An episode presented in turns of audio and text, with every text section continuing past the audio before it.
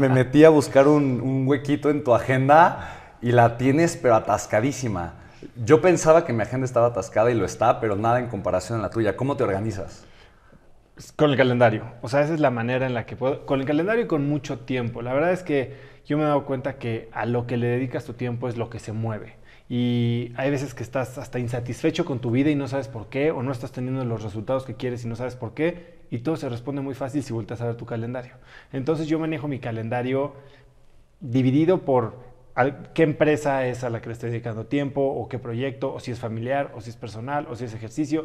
Y al final del día es que yo programo mis vacaciones con meses de anticipación, programo la graduación de mi hijo con semanas de anticipación, porque si no separo ese espacio, corro el riesgo de no hacer las cosas que quiero hacer o que verdaderamente me importan. Y y como manejo varias empresas al mismo tiempo y mucho requiere no solo llevar al equipo, sino también estar con clientes, prospectos, etcétera, etcétera, pues la verdad es que es bien fácil regalar tu tiempo. Totalmente. Y es bien fácil vivir una vida en la que haces lo que te piden y no lo que quieres. Y para mí, la manera en que yo pongo el dedo en el renglón de lo que yo quiero es con mi, con mi tiempo, con mis horas.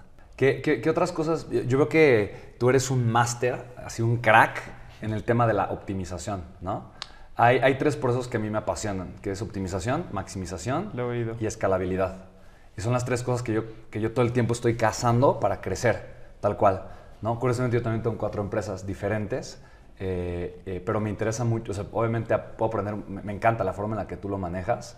Yo creo que de ti puedo aprender mucho cómo eh, a pesar de que eres una persona sumamente ocupada, eres una persona sumamente libre.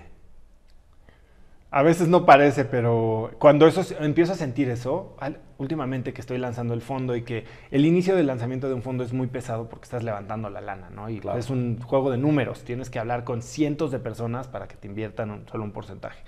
Y eso requiere tiempo, porque es venta. Pero eso, o sea, es una curva que se va a aplanar un poquito. Pero cuando empiezo a sentir que pierdo mi libertad, tomo decisiones. Eh, una de las decisiones que tomé recientemente es, por ejemplo, para la parte de cursos, estábamos sintiendo que no estábamos trabajando de la manera más óptima y que si bien seguíamos creciendo, la, olvídate del retorno sobre dinero, o el ROIC, o el ROAS, como le quieres decir. El retorno sobre el tiempo invertido no estaba siendo mm. el bueno. Y ahorita estoy optimizando, optimizando por tiempo y no por lana.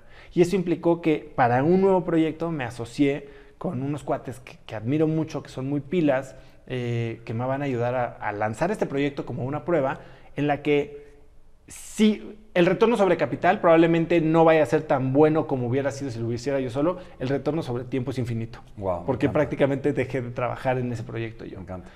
Y eso es para mí algo porque, digo, te vas a esquiar y te vas tres semanas, ¿no? Un mes. Sí, un mes. ¿Sí me explico? Entonces, es a lo que me refiero, que al final de cuentas tienes todo hecho para poderlo soltar, ¿no? Y eres enfocado y si te enfocas lo creces, pero lo puedes soltar en cualquier momento, ¿no?